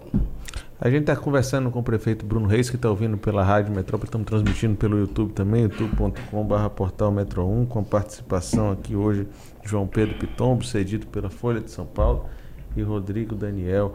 Prefeito, é, é cedo, mas é, vai ter conversa com o João Roma, o partido vai integrar a base da prefeitura. Houve muita notícia no início do ano, logo depois das eleições, depois o assunto um pouco adormeceu. Chico, eu sempre tive uma excelente relação com o João Roma. Uh, trabalhamos juntos né, por muito tempo. Desde da, da mudança de posição política dele, eu mantive essa relação. Tenho condições de dialogar com ele e com todos os outros partidos. Tenho uma excelente relação com muitos integrantes do PL. Mas tudo tem sua hora, seu momento. É, todos nós temos premissas para construir uma aliança política. E nesse momento que a gente for sentar, que fatalmente será ano que vem, nós vamos colocar as premissas na mesa. Temos, assim, muitos princípios que nos unem, entendeu? Então, é possível sim construir uma aliança. Tá? O prefeito tem o desejo, tem a vontade, tem de poder costurar o apoio deste partido e de outros que ainda não estão na aliança. Hoje teve aqui o vereador Henrique Carvalhal no programa mais cedo, o prefeitor deixou uma pergunta para você. Carvalhal, você esperava que ele é, tivesse a posição política que teve? Vamos responder depois da pergunta dele aí. Bota aí. Ajudar o E é, tenho sim. Eu gostaria de saber de Bruno é, o que é que ele avalia da gestão do presidente Lula. Né? Como é que ele avalia esses primeiros dias da gestão do presidente Lula? Né? Parei essa é que, pergunta. É, como é que ele enxerga isso? Porque todo mundo quer colar né, na popularidade do presidente Lula, etc. Então vamos ver. E se o União Brasil vai fazer parte da base do presidente Lula para ajudar o Brasil a encontrar o trilho do desenvolvimento? Eu avalio de forma muito positiva. Só o fato do governo estar tá aberto ao diálogo, estar é, tá conversando, estar tá ouvindo né, os segmentos, estar tá ouvindo, em especial, né, os prefeitos. Isso já é uma grande demonstração de que quer acertar, de que quer fazer com que as coisas possam acontecer. Então, 100 dias né, que é o que nós estamos chegando aí, é muito pouco para você saber como é que o governo vai chegar ao final de quatro anos, mas a avaliação começou bem, é, principalmente pelo diálogo que vem mantendo com todas as instituições, tentando construir consensos para fazer o país avançar. O, já disse aqui que união não será empecilho, união não será um, dificultador, principalmente para fazer com que o nosso país avance. Então, que depender da união, tendo bons projetos, sendo justos, a gente considerando que isso é o bom para o país, terá o nosso apoio. É, aí você perguntou se eu me surpreendi com o vereador Carvalhal, né? Por ter mudado de base. Rapaz, eu lhe confesso que eu me surpreendi mais com a dança dele eu vi. eu conhecia muitas qualidades de Carvalhal, até porque é, durante a nossa militância aí na vida pública, teve um período que a gente trabalhava juntos com o João Carlos Bacelar, né? Então, o Carvalhal sempre foi um grande professor, um grande orador, é, faz um, um trabalho como vereador muito importante, mas realmente essa dancinha dele eu não conhecia. Mas, prefeito, agora te surpreendeu quando o Geraldo Júnior ali rompeu porque, pelo menos para mim, me surpreendeu bastante. Né? Eu não esperava que isso fosse acontecer. Te surpreendeu quando ele rompe ali com o grupo de vocês e vai apoiar Jerônimo Rodrigues? Surpreendeu todo mundo, né, Rodrigo Daniel? Ninguém esperava pela relação pessoal que nós tínhamos com o Geraldo, por já estarmos militando juntos na política há tanto tempo. Então não tenho a dúvida que aquilo ali, do ponto de vista pessoal, é, causou para a gente assim, uma, digamos, uma uma grande decepção, né? Mas é, quem está na vida pública como eu há tanto tempo já viu, já assistiu tantas coisas, já perdeu a capacidade de, de, surpreender. Mas é, surpreendeu certos, mais qual dos dois, João Roma ou... Com certas é, posições políticas. Espera que eu vou chegar lá. Tipo, então, cada um tem seus sonhos, e já respondendo, que são legítimos, são naturais, é, e adotar as suas posições. A gente lamenta, é, não faz parte dos meus princípios e dos meus valores. Eu jamais faria isso. O que? Trair? Não faz parte da minha postura na vida pública. Né? Mas cada um tem sua formação, tem é, suas convicções. E, e, nesse caso, os dois né, foi assim uma grande decepção para a gente, até porque a gente começou junto, ainda menino, né? Quando Mas João mandato Roma não tínhamos... surpreende mais, porque João Roma vem é, de assessor de Neto, vem é, ali de Brasília, uma história muito João mais Roma longa, né? né? mais Neto, né? Pela relação que tinha com Neto, né? É, então, talvez sim. Mas é, todos dois foram em busca do seu sonho, sonhos e, a gente, e cabe a todos é, aceitar mesmo discordando, mesmo tendo posição diferente. Prefeito, é, falta pouco mais de um ano para as eleições, um ano e meio, e tem alguns temas que sempre vai e volta como calos da, da, da gestão da prefeitura, né?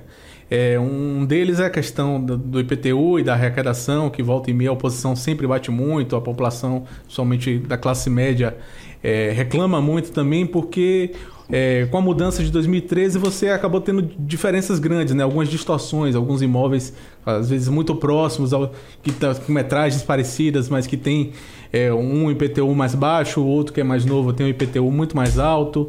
É, ano passado teve reajuste da taxa do lixo também, é, se eu me corrija se eu estiver errado. É, como o senhor pretende enfrentar esse tema? Se o senhor reconhece que de fato há distorções para ser enfrentadas e como o senhor vai fazer? Vamos lá. É, o que é que há para você entender, João? Os imóveis que foram construídos a partir da existência da lei, eles não têm o benefício das travas, que é são os descontos. Então, todos os imóveis que existiam em 2013, como tinha 19 anos que não havia uma atualização da planta genérica, para não ter um aumento superior a 35% na época, foram colocados travas. Os imóveis que vieram depois disso, que não existiam quando da aplicação da lei, eles não têm esse benefício. E são imóveis mais novos.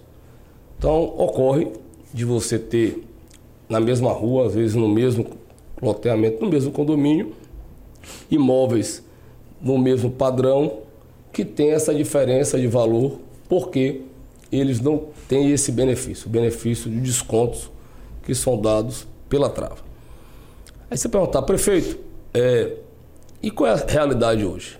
A realidade é que já há também uma desatualização da planta genérica. Então, desde 2015, a gente vem atualizando. Então, a lei foi aprovada em 13, em 14 ela entrou em vigor e desde 15 vem sendo atualizado o IPTU pela inflação do período. Como sempre era feito em todas as gestões, desde a época de Tomé de Souza, época do Mário Kert, da época dos ex-prefeitos todos. Aplicava a inflação do período. Eu pago todos os meus contratos com base na inflação do período. Eu tenho que dar a correção da inflação do período. Ah, ano passado, por que, que teve é, uma, digamos assim, um ruído por conta disso? Porque tinha 20 anos que a gente não tinha uma inflação de 10%. E o reajuste que foi dado foi da inflação do período.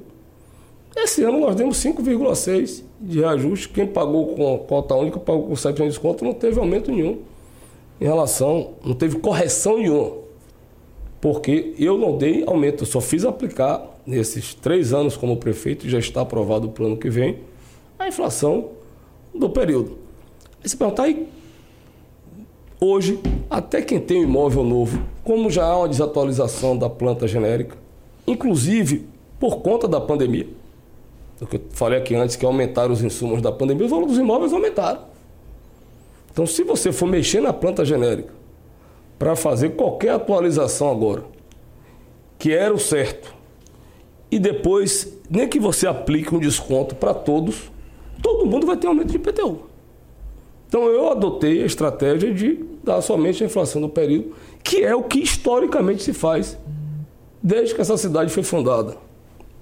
474 anos atrás, vai comemorar quarta-feira.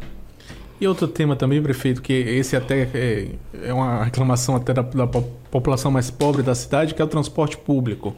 É, o senhor, o, senhor, o senhor tem falado, até teve com o presidente Lula para discutir essa questão, é, mas de fato a prefeitura não conseguiu atingir algumas metas é, que tinham sido pactuadas com os consórcios nos últimos anos, até em termos de renovação de frota, climatização, que acho que teria que chegar até mil ônibus até acredito que o ano passado. É, como é que o senhor pretende enfrentar é, essa questão? E se o senhor, olhando para trás, o senhor acha que houve erro na condução da licitação ali no início da gestão, é, quando houve uma opção pela outorga onerosa, né? Claro que a prefeitura naquele momento precisava de recursos, estava numa situação difícil, mas foram recursos que foram para o caixa, né? não foram é, necessariamente para o sistema de ônibus da cidade. Sabe que percentual foi pago dessa outorga onerosa? Diga aí. Quantos por cento? Não sei. 1,9%. 1,9% foi o que pago, foi pago desse contrato de uma concessão. Pelos consórcios? Pelos consórcios da outorga onerosa. Vamos voltar à fita? Salvador, antes da última gestão, tinha 40 anos que os ônibus rodavam sem qualquer contrato sem qualquer tipo de obrigação em relação à prefeitura. Foi feito a licitação e tinha que pagar a outorga onerosa. Veio aquela crise, você lembra, de 2013, por causa Sim. dos 20 centavos lá em São Paulo, parou o Brasil, um movimento tal. Pá. Pronto. Ali sentou-se, as empresas mostraram que não tinham condição de fazer a pagamento da outorga não se cobrava ISS, passou a cobrar naquele momento, se instituiu a taxa sal. De lá para cá, João, isenção de ISS. Não se cobra qualquer taxa. Não se paga nada de outorga onerosa. E a única contrapartida que eles têm é renovar a frota 10% por ano com ar-condicionado. Que aos troncos e barrancos, com todas as dificuldades, com toda a crise que está enfrentando o sistema de transporte no Brasil, isso vem sendo feito, que foi um TAC com o Ministério Público, para inclusive suspender o pagamento da outorga. Mas esse TAC é recente? Não, esse TAC foi assinado lá atrás. Esse TAC foi assinado, se eu não me engano, 17 ou 18, quando começou a renovação da frota. Então hoje, o transporte... Esse percentual já teria mais de 50% não, da frota. Chegando a 40%. Então bote aí, há quatro anos atrás, 22, 21, 20 e 19. Então teria que trocar 19, 20, 21 e 22. Começou a renovar a frota em 19 com ar-condicionado. Então, o que há concretamente, meu amigo, e, e, e, com toda humildade, com toda a simplicidade que eu tenho, tem um assunto que eu estudei, que eu me dediquei e que eu conheço os dois lados da moeda, é o transporte público. Porque quando eu cheguei na prefeitura, o sistema estava sob intervenção. A gente operava pelo CNPJ da CSN. Depois eu tive um ato de coragem de decretar a caducidade e assumir a gestão direta do transporte. Contratando os trabalhadores pelo REDA, operando diretamente, comprando combustível, comprando peça, imagine. Então conheço os números do que impacta cada componente. Então, o motorista representa para o sistema um custo de 28%. O cobrador, 16% o combustível 24%. Eu lhe digo os detalhes do custo da operação. Conheço. A gente operou uma empresa. Conheço os números. Sabia que eu tinha que botar todo mês, ou numa situação ou na outra. Então é um fato, é uma constatação. A receita do sistema não paga mais a conta da despesa. Então nós tínhamos 28 milhões de passageiros equivalentes mês, caímos para 16 com a pandemia e não recuperamos e não vai recuperar. Por uma série de razões. Série de razões. O cara que pega um, uma passagem, um deslocamento mais curto, que era custeava quem pegava uma distância maior, agora junta, pega um Uber, dois, três amigos, pega um mototáxi, né? Tem aí o clandestino, que é uma realidade, tem decisão judicial se mantendo. E a gente mudou a cultura na pandemia, não trabalha mais todos os dias da semana presencial. Muita gente via para o centro da cidade para comprar produtos, adquirir serviços que hoje tem nos bairros. Cresceu, hoje você tem é, uma barroquinha em quase todos os bairros de Salvador. Então o fato é esse, a receita caiu por conta da diminuição dos passageiros transportados. E a despesa aumentou. O ônibus era 400 mil, já é 600, um pneu era 500, é 1.200, era 700, é 1.200. O combustível aumentou, meu amigo, em um ano 131%. A prefeitura considera então, subsidiar o sistema? Não tem condição, essa é a luta. A gente não tem condição de assumir mais essa atribuição, mais essa responsabilidade. Você acha que em algum então, momento... O... Hoje, por exemplo, Itabuna tem onde tem. O prefeito está pagando por quilômetro rodado. Vitória da Conquista, da mesma forma. Eunápolis, da mesma forma. Então, pouquíssimas cidades ainda têm hoje a tarifa remunerando o sistema, mas o prefeito está tendo que subsidiar. E a pior coisa para um governante, ano passado nós colocamos quase 100 milhões de reais no transporte público em Salvador. Viu aquela ajuda de 31 milhões de reais, a gente colocou a diferença. Primeira vez na história do Brasil que veio o subsídio. E é, foi uma luta nossa, um, pela primeira vez, né, para poder é, é, algo concreto aconteceu no transporte foi no passado. Que é assim em todos os países do mundo, João. Voltando aqui para a extrema né? direita, para centro e para a extrema esquerda, subsídio. Subsidiado, claro. Você falou aqui do metrô de Londres, do metrô de Nova York. Tudo subsidiado. Tudo subsidiado. Não, então o Brasil não tem essa cultura do subsídio. Ano passado foi dado um apoio pontual, a luta é essa. Tem aí temas importantes como a reforma tributária que é de interesse do governo para ter o apoio dos prefeitos. Né? É, na hora de sentar e negociar, uma das contrapartidas para compensar eventuais perdas é o subsídio. Perguntar, pô, Bruno, é só essa a solução do sistema? Não. É, aqui em Salvador, as pessoas é, é, têm aquela cultura de pegar o ônibus na origem até o destino final. Só que de lá para cá já chegou o metrô, Tá aí o BRT. Isso é cultural, que né? vem o VLT. Não trocar de ponta, né? Porque é fazer o transbordo. Vou dar um exemplo aqui. É, Tem uma pessoa que trabalha na minha casa, na casa de minha avó, é, Ceinha há 30 anos. E ela mora no Rio Sena, para onde eu vou amanhã. E ela vem ali, é Rio Sena Pituba, até o Itaigara. Se ela pegar um ônibus 4h40, ela faz o trajeto em 1 hora e 10.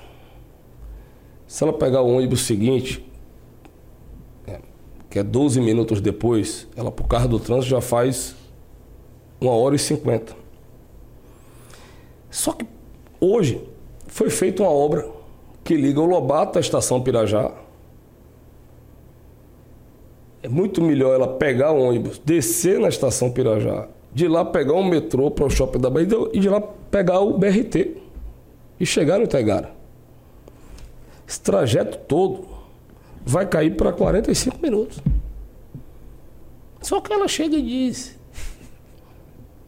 Meu filho, não faça isso não. Pelo amor de Deus, eu quero ir no meu ônibus. Então, também vai, ainda mais se confirmando a chegada do VLT, com funcionamento pleno do BRT, é, inclusive com os BRTs troncais, que está lá na Pinto de Aguiar, Gal Costa, até o Lobato, e lá na Orlando Gomes, 29 de março, via regional Águas Claras, podendo chegar até lá com a duplicação do estado do Derba até Paripe, as pessoas vão ter que mudar essa cultura. Então, é, para o sistema ser autossustentável, também tem que haver um pouco na mudança da cultura, mas é fundamental hoje ter o subsídio, ter estímulo e incentivos fiscais. Então, o ICMS, que é um imposto estadual, tem que haver uma redução ou a isenção. PIS e COFINS, que é federal.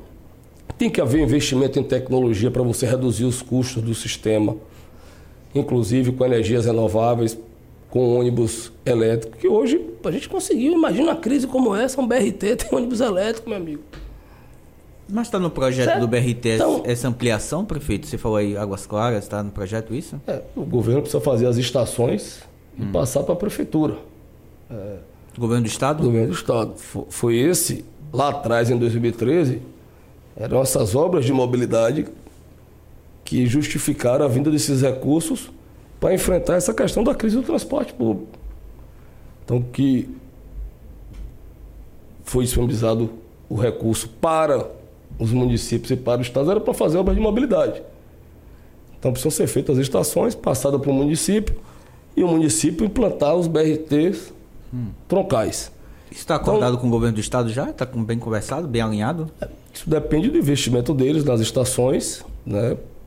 E efetivamente vai passar aí nesse, nesse, nessa pauta de conversas que a gente vai ter com o, o, o governador, porque de, de um lado de cá a gente tem um problema do ônibus, lá dele tem um problema do metrô. Que, se você for ver, em 2021 foi 1 bilhão e 200, em 2022 foram 900 milhões, porque ele está tendo que pagar pelos passageiros não transportados. Essa queda de passageiros afetou o sistema como todo. todo. Então tem que trazer novos passageiros para o sistema de onde é de outras áreas. Então esse BRT para alimentar é importante. Mas aí, como eu disse, tem que vir, por exemplo, qual empresário consegue pegar um financiamento para comprar um ônibus com a taxa Selic de 13,75, meu irmão? Então tem que ter uma linha de crédito diferenciada para aquisição de ônibus. Tem que ter a possibilidade de. Você é contra a política do Banco Central? Sou. Existe, você tem inflação de 6%, a taxa Selic. faz ele segurar hein? até hoje, se não a pressão é, banca, dos banqueiros? Deveria, né? Foi um erro, acho, essa última reunião do Banco Central. Deveria ter tirado aí 0,25, alguma coisa para dar um, algum sinal, um né? Sinal, porque daqui a pouco a gente vai entrar em recessão, vai faltar crédito, ninguém consegue pegar dinheiro a esse valor. E quem tem dinheiro prefere deixar aplicado, não investe, não vai, né? é, vai empreender, vai fazer o quê? Pô, tá dando a rentabilidade que está dando. Então tem que ter é, linha de crédito subsidiada para os empresários comprarem ônibus e para o poder público também poder comprar e aportar no sistema. E aí, nessa linha de crédito, de repente também incluir ônibus elétrico, que vai tirar um componente que impacta, como eu disse aqui, com custo de 24% no sistema. Então é importante é, reduzir esse custo. Tem aí refins, as empresas todas quebradas. Eu conversava lá com a prefeita de Palmas, ela, eu fiz uma licitação lá, deserta. Ninguém apareceu. Por quê, prefeita? Porque ninguém tinha nem certidão para disputar a, a concessão. É, é, essa é a realidade do transporte público de todas as cidades. Eu vi lá do ministro, repare na mesa, o ministro das cidades, o prefeito de Belém, eu, lá na minha cidade, que o prefeito tá aqui, sabe? A gente passa lá, tem horas a porta do ônibus cai, a roda solta. Depoimento, e essa é a realidade de todos os municípios do Brasil, infelizmente. Esse é o maior problema que os prefeitos têm é, colocado na mesa. Agora, mesmo nessa realidade, nós trocamos 340 ônibus, 170 em 21 e 170 está chegando agora em 22. Está chegando ônibus Euro 6 já. E compramos 42 ônibus para o BRT, sendo desses 42, 8 ônibus elétricos. Prefeito. A maior compra do Brasil. É. Agora, é, tem muito ainda que se investir, mas o fundamental é equilibrar o sistema. Prefeito, o carnaval teve uma polêmica muito grande com os ambulantes. A prefeitura errou e qual é a solução para o próximo ano? Vamos lá, Chico. Desde 2017, o cadastramento era feito online. E quando foi em 2020, fez misto. Depois da pandemia, agora em 23, a gente em determinados momentos nós fizemos todo online para as festas de largo, depois fizemos presencial. Não tenha dúvidas, pelo volume eh, de pessoas, a melhor decisão era o cadastramento online. Pra você ter ideia, com cinco minutos, quando abriu o cadastro, tinham 33 mil pessoas acessando o site ao mesmo tempo. O site não aguentou, caiu. Nós tivemos que suspender e retomar às 14 horas. O que é que eu acho? é o que eu estou construindo para o ano que vem, vou precisar validar isso através de legislação, vou precisar de decretos e até isso com o Ministério Público, é estabelecer um critério para priorizar para esses eventos quem vive disso. Não quem tem isso como uma renda extra ou só trabalha no carnaval. É óbvio que terá espaço para essas pessoas, mas tem que ter prioridade. Quem vive disso? Quem é que vive disso? É quem está todo jogo do Barradão, ali na porta do Barradão vendendo, da Fonte Nova vendendo, das festas particulares, tá ali vendendo, das festas públicas, né? Então, Festival da Virada, Lavagem do Bonfim, Lavagem do Rio Vermelho, tá. E a gente tem que estabelecer, fazer um chamamento, estabelecer uma pontuação para a pessoa que né, mostra que já participou, a gente tem os dados disso, de quem participou de cada evento desse, porque se licencia lá com a gente como também ter recebido o, o benefício que a gente criou, o auxílio emergencial para esse segmento. Então nós temos que estabelecer critérios, é, tentar é, dar uma prioridade maior às pessoas de Salvador. Eu andava na rua, via gente, ah, eu sou de Aracaju, é, eu sou não sei da onde, que né, vem trabalhar aqui nesse período. Eu sei que a gente tem uma preocupação social, tem que ter essa visão do todo, mas né, tem que também ter o critério de residir em Salvador, de de repente mulher, como. Então nós estamos estabelecendo um conjunto de critérios, vamos validar isso e a ideia é poder já colocar isso em prática, fazer isso com antecedência, fazer já um credenciamento único para todos os eventos. Então a pessoa disse em qual evento quer trabalhar. Agora problema maior, meu irmão, é a crise social que a gente está vivendo. Sim.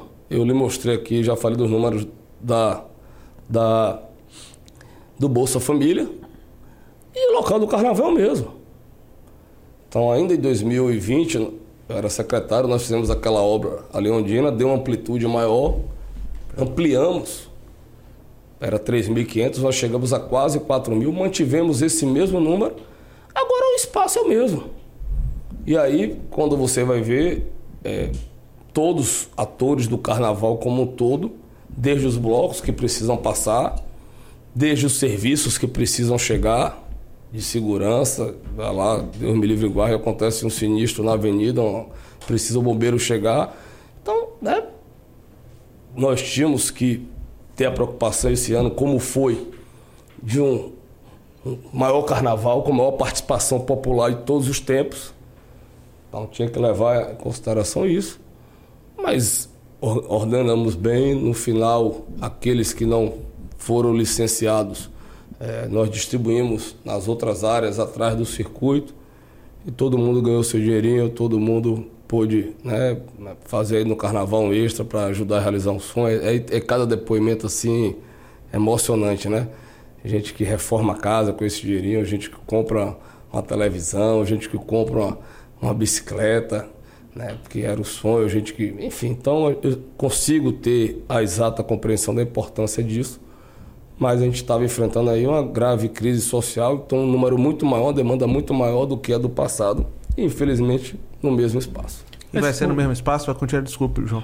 Vai continuar que ele falou do mesmo espaço e esse ano teve uma discussão é sobre o que me motivou lá atrás, quando essa conversa surgiu, em analisar a proposta e tomar uma decisão.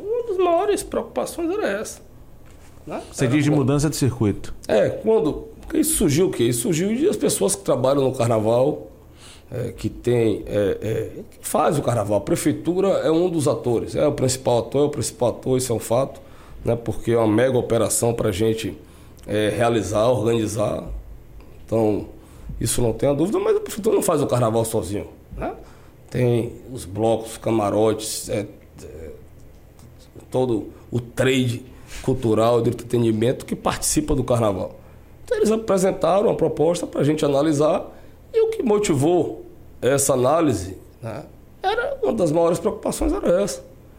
Eu cheguei um dia descendo ali no, no, no, no lado ali do, do camarão ali no Calabar e desci do carro, tava chegando aí uma fulana prefeito, bota mais banheiro.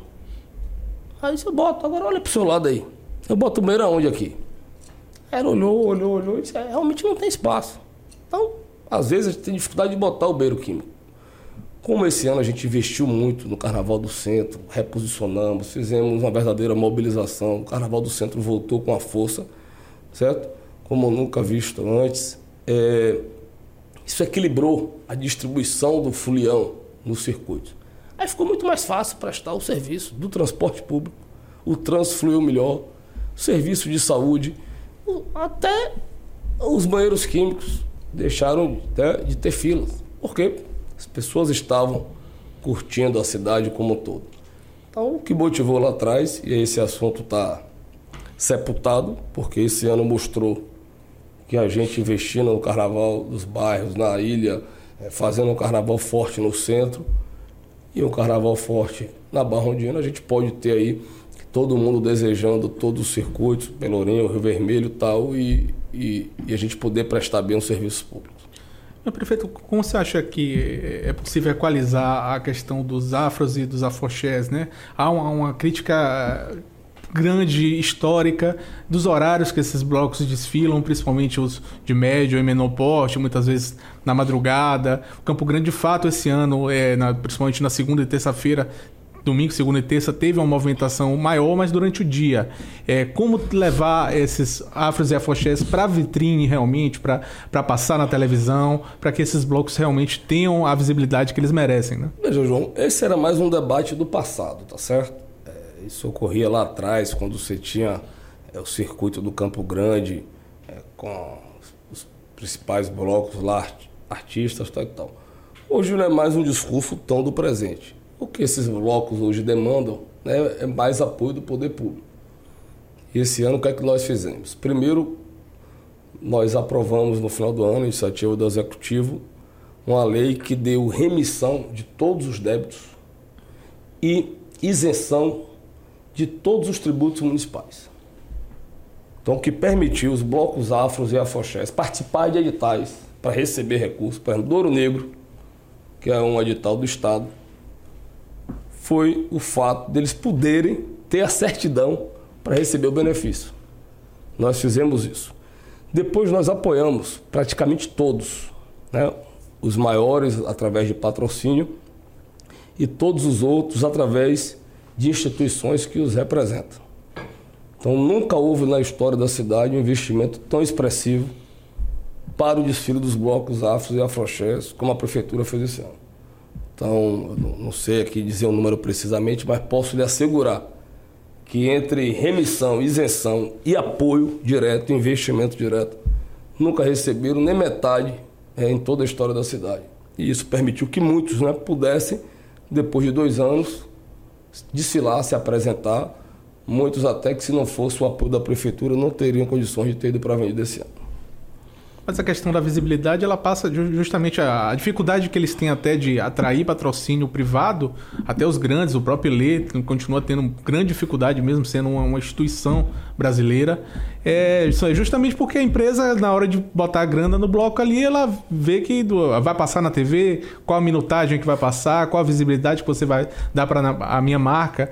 Então, se os o senhor e sua equipe estão pensando em formas de visibilizar mais esses blocos que são patrimônios, até a prefeitura está tá com um projeto, Salvador Capital Afro, acho que seria importante até no, no, do Bojo, não sei se encaixaria no projeto, mas de dar uma visibilidade maior até fora do carnaval, até inclusive essas instituições?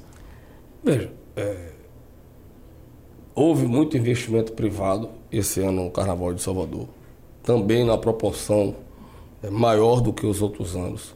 Seja o que o poder público captou diretamente, seja o apoio que foi dado a os atores do carnaval. É, tipo assim, eu, eu não recebi, certo, João, como prefeito, nenhum pleito de nenhum bloco afro para desfilar nesse ou naquele horário. Aí você tem uma ordem cronológica aprovada pelo CONCAR, é, é, de desfile de cada bloco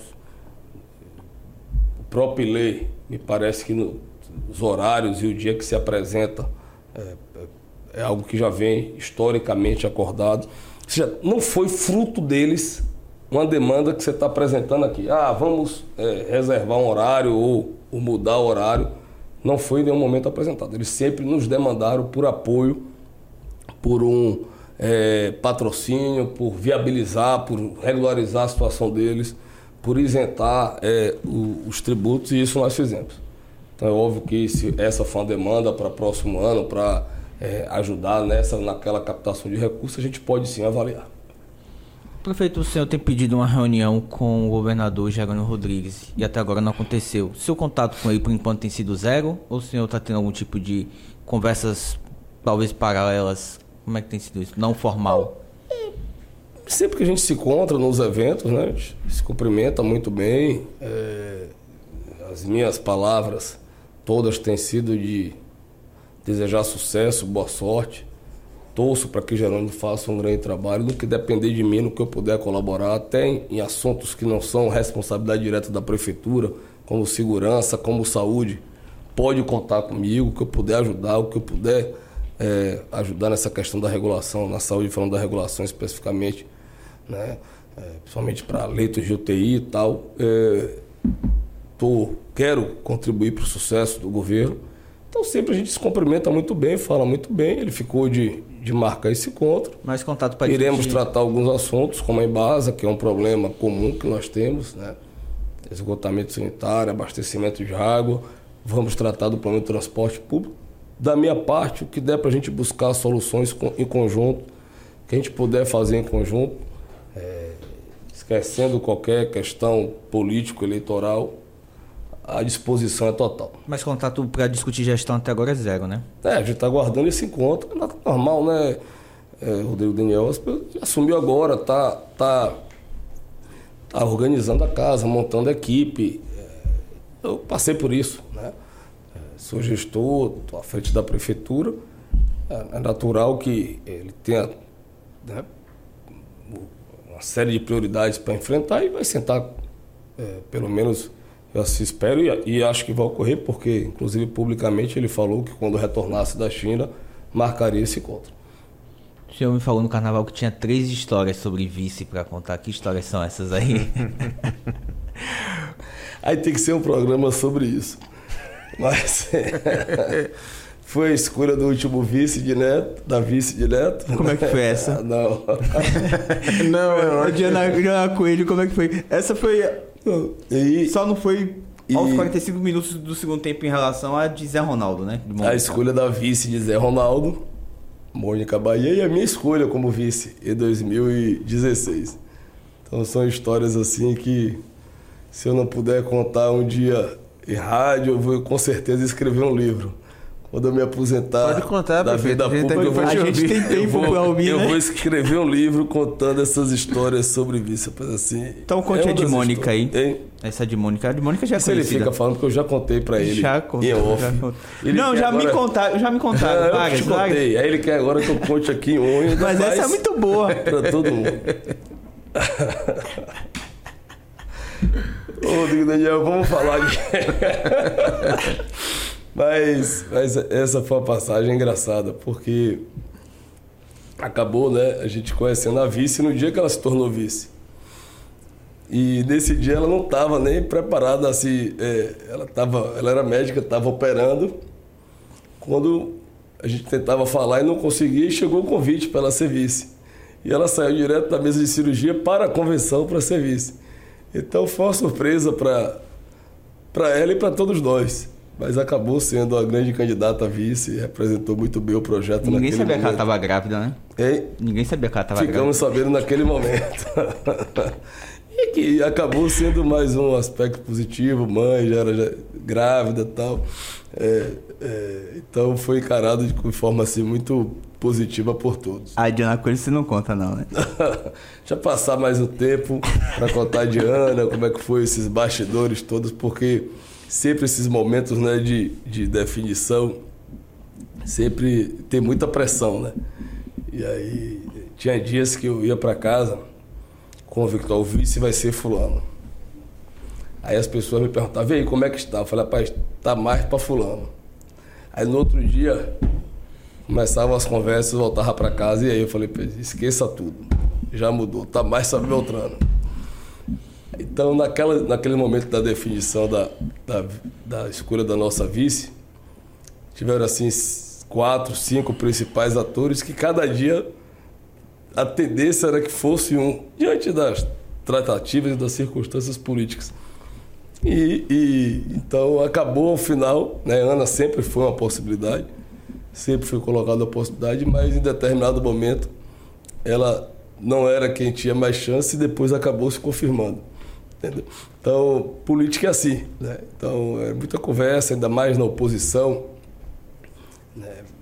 Tudo é construção, é você, através do diálogo e do convencimento, conseguir manter a unidade do grupo, conseguir manter todos motivados. Então, tem que ser muita conversa. E aí, cada dia, né, é, que eu chegava de noite, estava diante das conversas caminhando para ser um nome e, acabou, e acabava no dia seguinte mudando completamente. Então, coisas da política que vai estar nesse livro quando eu me aposentar. Agora, é, falando em eleição também, bater na trave aí, por duas ou três vezes, que Bispo bateu na trave da presidência da Câmara. É, como é que a sua relação com o Muniz e que chega? Um dia vai ser presidente da Câmara de Salvador. Mas Muniz também já tinha batido na trave lá duas ou três vezes, né? É... Tudo na vida e na política é construção. Então, é... e, e Kiki como eu, né? O cara jovem, tem tantas perspectivas ainda pela frente. Muniz já está na idadezinha assim um pouco a mais que a gente, mas é... também um grande amigo, tenho uma relação com o Muniz de muito tempo. Fui eu que trouxe ele à época para o nosso grupo. Ele tinha disputado a eleição, outro partido perdeu, aí viabilizamos a filiação do PTN, você lembrou aí na época, isso em 2007. Onde, então, quantos, não... Foi naquela eleição que foram seis o, o vereador não, do PT? Foi na seguinte, né? Foi na seguinte, naquela se elegeu Luizinho Sobral e ele. Aí naquela elegeu seis, já foi junto com o Neto, candidato em 2012. Um dos seis, Geraldo é, Júnior se elegeu no PTN naquela eleição. Que, não sei se você sabe, é, também Geraldo né, veio para o PTN em 2008, ficou na primeira suplência. E aí, quando o Luizinho. Foi é, para ser candidato a prefeito desse ano? Virou deputado, porque João Carlos ah, foi chamado. Ele foi candidato a deputado, perdeu. Ficou na primeira suplência. Aí João se elegeu deputado foi ser secretário de Educação de João Henrique. Sim. Luizinho assumiu como deputado e Geraldinho virou vereador. Isso no final de 2010. Então lá atrás, Muniz, é, é, Geraldinho, estava todo mundo no PTN. Aí Geraldinho continuou e naquela que entrou seis, acho que ele foi um, foi um dos mais votados, ou foi o mais votado do partido. Sei, acho que tinha Davi Rios, acho que foi mais o Alan Castro, enfim. Mas tem esse histórico né, de, de convivência na política, mas fundamental. Certo? Dizem que dos políticos você é quem mais conhece as lideranças em todos os bairros, conhece pelo nome, sabe quem é e tem um. É... São 25 anos nisso, né, meu irmão? É, subindo e descendo baixada, viela, é, convivendo com as pessoas, ouvindo, né? Então tem uma relação com muitos aí, uma relação de uma vida. É na própria Câmara Municipal mesmo. É, quando o Toninho era assessor, era estagiário. Sabá era liderança comunitária, eu era estagiário. Aí vai, né? Amigos ali de uma vida.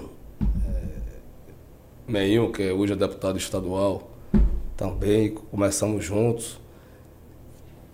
Então, tenho condições de conversar com todos, conheço o trabalho do vereador, sei da importância do vereador para a cidade. É, comecei lá a minha vida, né? Então, tenho uma excelente relação com todos os vereadores, até com os vereadores da oposição tenho é, convicção de que Muniz é o melhor para a cidade. É óbvio, a gente respeitando a independência, a autonomia dos poderes, cada um consciente do seu papel, tenho certeza. E essa é a minha filosofia de trabalho. Eu nunca vou mandar para a Câmara nenhum projeto que não seja bom para a cidade, nada que não seja é, positivo. Então, tenho certeza, como foi assim nesses últimos dois anos, será assim nos próximos. A Câmara vai discutir, vai debater, vai aperfeiçoar, vai melhorar mas a Câmara quer ver a cidade avançar, essas transformações que hoje é, a gente vê em Salvador, a sua própria autonomia, independência administrativa, capacidade de caminhar com as próprias pernas, de resolver os seus problemas, isso vem justamente da, da, né, da aprovação de, das matérias pela Câmara Municipal. Então a gente sempre divide o resultado, o sucesso da administração com o trabalho dos vereadores, que são fundamentais para o dia a dia da cidade. Tenho certeza que a gente comunista vai ter a melhor relação possível e a cidade nesses próximos dois anos em que ele está à frente da Câmara vai seguir avançando, vai seguir se transformando, vai seguir melhorando cada vez mais. Você assumiu a prefeitura com caixa razoavelmente bem, que ele deixou é, atravessar a pandemia. Dizem que o senhor é duro nas negociações e que o povo sai lá, entra lá para pedir 50, sai te dando 100. Já com... uma vez o vereador Ricardo Almeida, né? Ele foi lá conversar comigo. E eles começam, aí, prefeito, como estão as coisas? Aí começa a falar das dificuldades, dos problemas todos que a gente está enfrentando, da situação da. Aí ele, é, prefeito, eu vim aqui para lhe pedir, mas diante das suas palavras, imita um Dan aí de dois mil reais que eu vou lhe fazer uma doação para a prefeitura. mas é, na verdade, é, eu sempre tive fama de pão duro de canguinha. Tem amigo meu que brinca, rapaz, eu nunca vi a cor do dinheiro de Bruno Reis. Eu que estagiário ainda, você conseguiu juntar é, dinheiro, entrar eu no ganhava consórcio. 200 reais, juntava 200 reais por mês. E, e comprou um no milho. Comprei um no milho com as vendas dos blocos do beijo, que eu era comissário. Vendi 100 é, abadás no ano e consegui ganhar 10, que cada 10 que você vende, você ganha um. Vendi, vendi 8 um saiu com a namorada que eu tinha na época, então naquela, lá atrás, isso em 2000, estudante de direito de da faculdade, em 1998, 4 mil reais, hein? Deu para juntar com o que eu tinha dos 200 por mês e comprar um primeiro carrinho, um no Milha P. Tinha um consórcio ainda para pagar, eu fiquei pagando as prestações. Mas é, é, é, todos me conhecem, sabem que eu sou brigo por cada real. E hoje a secretária da Fazenda foi lá levar os números. O que eu posso dizer a você é que a cidade hoje está melhor do que estava no passado. Então, que eu tenho mais dinheiro em caixa do que quando eu recebi. Misericórdia. Certo? A prefeitura e mesmo fazendo a quantidade de investimentos que nós estamos fazendo. Quanto seria? Quanto esse dinheiro? Eu lembro que uma vez saiu uma notícia dizendo que a prefeitura tinha em caixa um bilhão de reais. Mas não é isso tudo, né? Porque o orçamento todo é 7 bilhões, né? O orçamento era 8,4 no passado e nós fechamos em 10 bi. E, e o previsto para esse ano é 10,4 bi, que é pouco. Quando você for ver, é, comparar com o Rio de Janeiro, Rio de Janeiro tem 4 milhões e meio de habitantes e tem um orçamento estimado para esse ano de 43,9 bi. Então, para administrar metade da população a mais, ele tem quatro vezes mais o orçamento que eu tenho. Conversava lá com os prefeitos, falam do IPTU que você falou aqui. É, é, João, João Pedro Pitombo. Veja quanto é que Fortaleza arrecada de IPTU. Belo Horizonte é uma cidade que disputa aí com a gente com o mesmo tamanho. Lá, conversando com o Reginaldo Lopes, que é o, o, o presidente do GT de Trabalho da Reforma Tributária, ele perguntou, prefeito, quanto é que você arrecada de ISS? Eu cheguei e ele, rapaz, esse ano eu vou arrecadar um bilhão e meio. Ele, rapaz, Belo Horizonte arrecada 900 milhões. Falei, não é possível, ele é. Falei, minha atividade econômica está mais aquecida. Quanto é que você arrecada de IPTU? Falei, esse ano eu vou tentar chegar a 900. Estava em 800 e pouco. Sabe quanto é que Belo Horizonte arrecada de IPTU? 2,6 bilhões. 2,6. A cidade compatível com a nossa. 2,6 bilhões. Essa história de que o PTU de Salvador é o mais caro do Brasil é a maior fake news que existe. Primeiro que PTU é 1% do valor venal em todos os lugares do Brasil. Inclusive, tem legislação federal tramitando para ser lei federal e não ser mais lei municipal. Só ter lei municipal se for mudar a alíquota. E, e aqui está todo mundo já com a planta genérica desatualizada. Digo isso por conta dos aumentos dos insumos da pandemia. É comum. As pessoas viram prefeito e meu IPTU. Acontece o IPTU. Ela chega e fala, ah, meu IPTU é 3 mil. Ah, eu falei, quanto é que vale o seu apartamento? Ah, vale 800 mil. Eu falei, você já está me devendo 5. Porque se fosse cobrar 1%, era 8 mil reais, não era 3. Aí todo mundo já pega vocês a casa de vocês e vê. E olhe, João, eu vou lhe dizer uma coisa aqui com toda franqueza e sinceridade do mundo. Amanhã eu vou lá para Rio Sena, Ilha Amarela, Alto da Terezinha, Praia Grande. Sabe quem é lá que fala de PTU? Já falou comigo na vida, nesses 25 anos que eu ando, e nesse período que eu estou como prefeito, eu quero vice? Ninguém. Ninguém. Por quê, prefeito? Porque não paga. É isento. 128 mil reais. É isento. Se você for considerar que a planta genérica também está desatualizada, é um imóvel que na prática é de 170 a 180 mil reais. Mas para ampliar essa base de arrecadação, não seria o caso de atacar e os grandes terrenos que não têm função social hoje na cidade? Isso foi feito. Isso foi feito. Aí eles conseguiram a decisão judicial e conseguiram é, é, reduzir. Mas essa trava, esses descontos que tinham, é, eles não foram no limite de até 35%. Coisa que ocorreu para os imóveis e não ocorreu para os terrenos. Só que eles foram para a justiça e conseguiram uma decisão judicial para limitar o aumento. E aí a legislação ao longo do tempo foi sendo corrigida, mas eles tiveram é, diferente, um tratamento diferente do que foi dado aos imóveis residenciais. Prefeito, 10 horas da noite amanhã o senhor começa a agenda cedo. Rapaz, já são 10 horas. Né? 10 horas, é. Agradecer demais a sua presença. Duas horas de conversa. Duas horas de conversa. Rapaz. Passa é, rapidinho. É, mas ele não revelou o valor que tem no caixa da prefeitura, que é para os vereadores não irem lá pedir, né? Não é isso, não. É porque é, o valor que às vezes tem não é o valor que já está empenhado e que vai ser liquidado e com tantos projetos que a gente precisa tirar do papel.